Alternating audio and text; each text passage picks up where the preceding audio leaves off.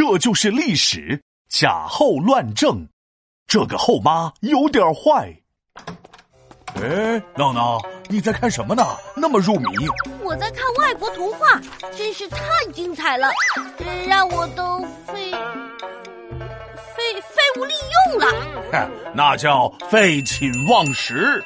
嘿嘿，对对对对对，废寝忘食。嗯，对了，皮大龙，我发现了一个问题。为什么外国的童话总会出现迫害公主的坏蛋后妈呢？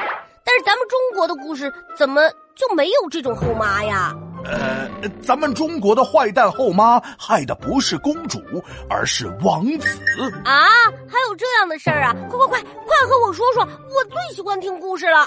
西晋时期，晋惠帝司马衷的皇后叫做贾南风。司马衷因为什么事儿也不会干，所以当时的朝廷政事都由贾南风处理。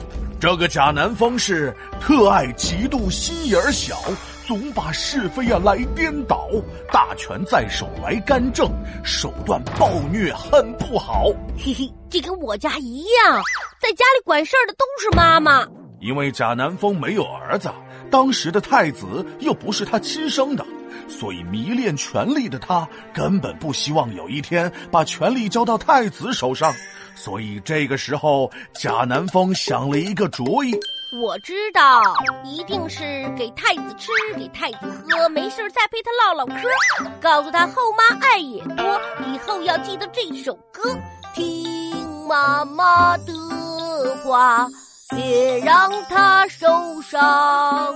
贾南风要是有爱的话，那就不是坏蛋后妈了。他想了一个很恶毒的招数，给太子吃，给太子喝。哎，这不就是我说的方法吗？哎，别着急啊，我还没说完呢。贾后是给太子吃，给太子喝，一口口的喝酒特别多。贾后用酒把太子灌醉后，趁着太子脑袋晕来、眼发花、智商肯定不在家，偷偷拿出了一封事先写好的文章，让太子照着抄。啥？折腾了这么久，就是为了惩罚太子抄写呀？我看。他不应该叫贾后，应该叫贾老师。这你就不知道了。这篇文章可不是普通的文章，而是逼皇帝司马衷退位的文章。这在当时可是大罪呀！就这样，贾后以谋反为理由废了太子。不久之后，又狠心把太子杀害了。啊！贾后这样胡作非为，想干什么就干什么？难道皇帝？都不管管吗？要不怎么说司马衷是个无能的皇帝呢？啊，不过没关系，皇帝不管，皇帝的亲戚管。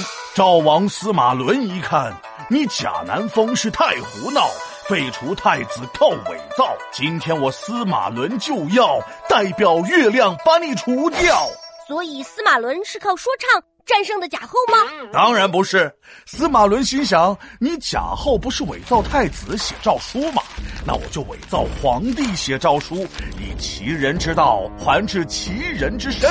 于是，司马伦伪造皇帝的诏书，以杀太子之罪，发兵逮捕了贾后。太好了，这个司马伦就是正义的化身。嘿嘿，那你还真看错了司马伦了。其实他发兵的真实目的。不是为了惩罚贾后，而是为了自己当皇帝。抓了贾后之后，司马伦又囚禁了司马衷，自己称帝。各地的诸侯王一听这个消息啊，瞬间炸了，都想跑来争夺皇位。于是就这样战乱四起。后来历史上就把这场动乱叫做八王之乱。天啊，看来太子的后妈比公主的后妈还吓人呢。皮大龙敲黑板，历史原来这么简单。夏皇后啊，特别坏，太子无辜被杀害，本想夺权却失败，八王之乱由此来。